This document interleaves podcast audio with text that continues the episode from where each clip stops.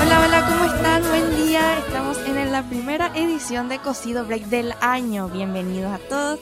Hoy vamos a estar hablando de un tema muy lindo con dos genias de este hermoso, hermoso tema. Quiero que por favor se presenten. Hola Lu, hola a todos. Bueno, buen día, yo soy la profe Eli. Eh, y ahora le paso la palabra a mi compañera. Hola, hola, un placer, qué gusto estar aquí. Eh, soy Rosmarí, el equipo técnico del CAS. Qué placer estar con ustedes. Igualmente, igualmente. Eh, vamos a estar hablando de un tema muy lindo que se llama Dando Paso a las Diferencias. Es un proyecto que estamos dando acá, bueno, están dando acá estas dos genias en el colegio y quiero que por favor me hablen un poquito cómo surge el programa Dando Paso a las Diferencias. Sí, bueno, eh, así mismo como dijiste en un principio fue un proyecto. Hoy día ya es un programa. Este programa tiene casi 20 años. Aquí en el colegio surgió en el 2003. Bueno, cuando eh, con otra persona que ahora ya no, comparte el espacio con nosotros, que es la profe María del Carmen, sentimos la necesidad de que había niños que venían al colegio con cada vez más con mayores necesidades educativas. A partir de ahí pensamos que nuestra educación necesita ser equitativa, necesita ser justa. Y partiendo de ese concepto de que, bueno, hay que dar a cada uno lo que necesita, pensamos en, el proyecto dando paso a las diferencias que justamente eso significa su nombre. Dar paso a las particularidades que cada uno de nosotros tiene. ¿verdad? Si bien tenemos como condición humana un, una cantidad de características que nos unen, también tenemos particularidades. Y a veces esas particularidades dentro de un sistema educativo que contempla más que nada al todo, se dejan de ver como esas partes que tienen que ver con las individualidades.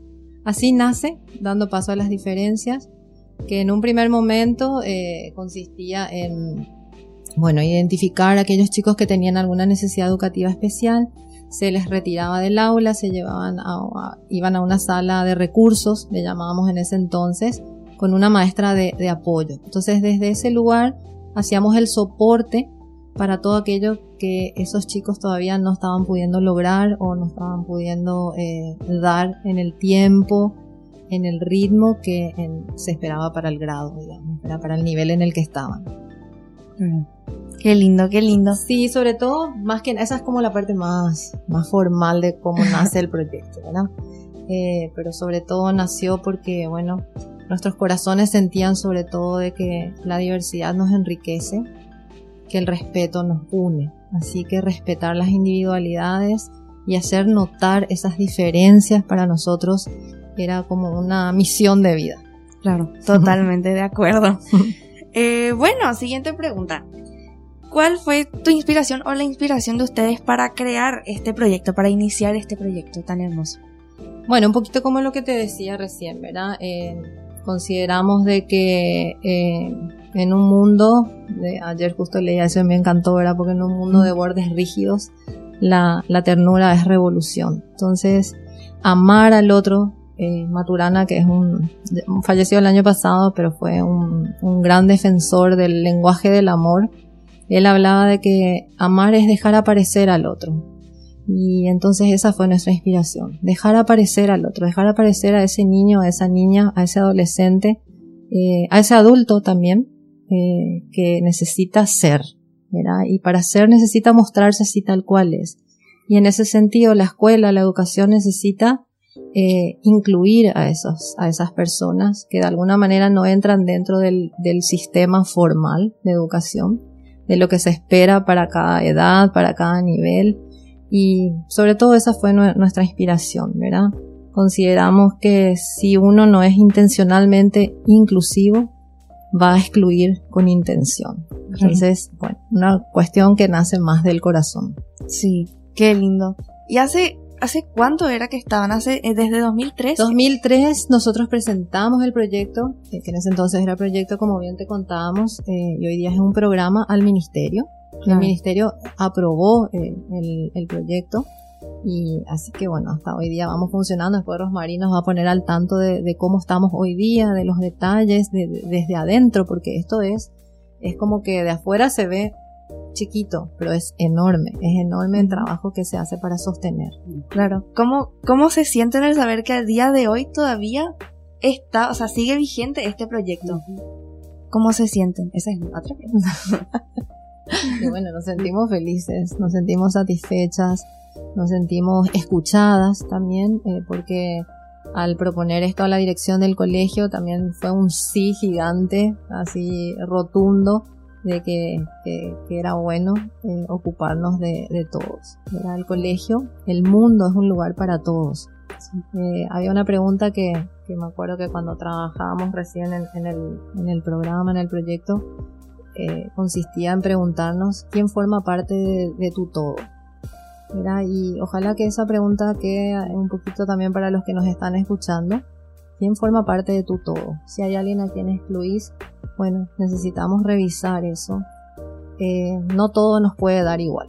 ¿sí? Si, nos, si a nosotros las personas o las situaciones o las cosas de la vida nos da todo igual, es porque estamos haciendo mal las cuentas y necesitamos revisar eh, para trabajar lo que tenga que ver con equidad y una calidad educativa que nos incluya a todos. Así que bueno, felices, contentas, satisfechas y que con tanta vigencia después de tantos años y con tanta evolución, porque esto empezó de una manera y después tuvo otras ramificaciones gracias también a todas las personas que se fueron incorporando al, al programa y eso enriquece, enriquece Sí. muchísimo. Totalmente. Agregando un poquito a lo que decía Eli, sí, realmente feliz. Y, quiero decir la palabra, me siento comprometida, muy comprometida. Es una actividad gratificante. eh, los logros que vamos viendo, los avances que vamos experimentando con el colegio, con los niños, realmente es motivador ver los avances de nuestros niños del programa dando paso a las diferencias. Me alegro muchísimo. Consideramos que la inclusión eh, es como el destino, ¿verdad? Es como que pareciera que, que- que es el destino que nos acompaña en el día a día, no como una meta a la que hay que llegar, sino como algo que nosotros incorporamos a nuestro día a día. Y la convivencia es el camino, ¿verdad? Para que un niño sea respetuoso necesita ser respetado. Eh, y respetar esas diferencias, ¿verdad? respetarnos todos nosotros en nuestras diferencias, sí que es un buen plan, sí que es un buen camino para una buena convivencia. Sí.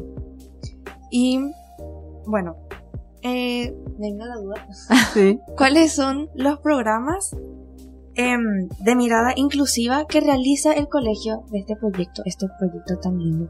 Hoy día eh, estamos trabajando desde el equipo técnico con dos programas de inclusión. Eh, como ya habíamos hablado del programa Dando Paso a las Diferencias, que voy a ir explicando detalladamente, y también con el programa Semillita. Son dos programas actuales. Eh, ¿Y cuál es la diferencia? El programa Dando Paso a las Diferencias em, están incluidos aquellos chicos que tienen un diagnóstico de base eh, avalado por un profesional externo. Eh, trabajando con ese diagnóstico, entonces vemos las necesidades de ajustes curriculares que tenemos que ir manejando con esos niños. Es decir, un niño que está dentro del programa dando paso a las diferencias podría tener un programa paralelo a los niños que están, que son sus pares, los niños que cursan el mismo grado. El programa Semillita eh, están eh, involucrados aquellos niños que podrían tener alguna dificultad, pero de manera temporal. Es decir, al trabajar con los niños en, en la sala de recursos, a- al hacer eh, trabajos de apoyo con esos niños que están dentro del programa dando paso a las diferencias, pueden ir una vez que se va nivelando la dificultad que tienen, van saliendo nuevamente del, del programa Semillita. Pero sí, el programa dando paso a las diferencias son necesidades eh, específicas de apoyo educativo que están teniendo los niños. Ok. Esa es la diferencia. Mm. Qué lindo todo. Em, ¿Cuántos niños forman parte de este proyecto y cuáles serían los requisitos para poder acceder a este? Ok. Dentro del programa Dando Paso a las Diferencias, hoy día tenemos 20 niños. Dentro del programa Dando Ah, Paso a las Diferencias. Niños desde preescolar hasta exactamente el segundo año de la media. Ok. ¿sí? Y dentro del programa Semillitas actualmente tenemos 25 niños. En total son 45 niños eh, que se está trabajando. Es un trabajo hermoso, un trabajo maravilloso y, lo tengo que decir que toda la comunidad educativa del Colegio de la Asunción está comprometida con los dos proyectos, realmente, porque se trabaja mucho la transversalidad. Un niño que está dentro del programa dando paso a las diferencias está trabajando de la misma manera con sus respectivas adecuaciones, está trabajando en todas las áreas de igual forma. Y también quisiera agregar que la pandemia no nos detuvo para trabajar con estos niños. Desde la virtualidad, eh, niños que igual fueron trabajando con clases de educación física, clases de laboratorio, de trabajo y tecnología, sea la materia que sea, igual se pudo sostener con el maravilloso equipo que contamos, con todos los profesores y tengo que destacar el trabajo arduo de cada docente para acompañar este programa maravilloso. Realmente es un trabajo minucioso, un trabajo detallado que tenemos que hacer también con el acompañamiento de las familias. Es un trabajo realmente en equipo. Quisiera agregar algo a lo que dice Rosma. En ese sentido, los maestros son los grandes artífices de que esto funcione. Porque tenemos casos de chicos que inclusive tienen un, un programa paralelo al que se desarrolla en el grado. Hay adecuaciones también de currículum, de contenido. Entonces el maestro prepara eh, un contenido eh, diferente para ese niño, ¿verdad? Y eso implica eh, conocimiento, amor, eh, inversión de tiempo, ¿verdad? O sea, un compromiso enorme, así que es un gracias gigante a nuestros profes. Sí. Es un, tiene mucho, mucho trabajo, es arduo trabajo, pero es hermoso trabajo. Sin lugar a dudas. Y tiene eh, consecuencias, si se le puede decir así, eh, hermosos al final. Y de eso nos podemos dar cuenta todos. Y nada, solamente eso. Eh, mi otra pregunta. sí, te eh, ¿Existe un trabajo coordinado con el Ministerio, Ministerio de Educación? Sí, totalmente. Es un trabajo coordinado, avalado por el MEC. ¿Cómo es el proceso? Un niño que estaría, supongamos, en un tercer grado, como dice él, y tiene un programa paralelo. Tercer grado, un programa paralelo de primer grado, de acuerdo a las capacidades y, y cómo se va desarrollando el niño. Se hace un programa paralelo para el niño. Es todas esas documentaciones, desde el programa específico que va, que va a llevar el niño, eh, el apoyo también del profesional externo que trabaja con el niño, con la firma del acuerdo de los padres, con las evidencias de todas las tareas que va haciendo el niño, toda esa documentación se prepara y se entrega al Ministerio de Educación. Una vez que el Ministerio de Educación vea, analice cada legajo de cada alumno del programa, entonces sale una resolución, sale un dictamen del ministerio que avala el trabajo que se está haciendo de manera sistemática con cada alumno del programa. Ok. Y con cada familia. Totalmente. Porque los papás también tienen un gran compromiso en, todo lo que tenga que ver con el, con el programa. Así mismo es. Wow. Y bueno, ya para finalizar, llegamos ya a la última pregunta. Eh, ya para y nosotras que queremos seguir hablando un montón de esto porque nos enamora. me encanta este, este, todo este tema me encanta. Eh, la proyección de los alumnos del programa. Sí, eh, quisiera contar un poco la proyección de un niño dentro de la institución educativa. Si hay necesidades que el niño cuente, por ejemplo, con una maestra integradora, entonces lo va trabajando dentro de la institución. En el transcurso de los años nosotros vamos viendo si hay necesidad que el niño siga con esa persona de, apoyo y de ayuda. Entonces tenemos casos de que ya no necesitan de un acompañamiento cercano.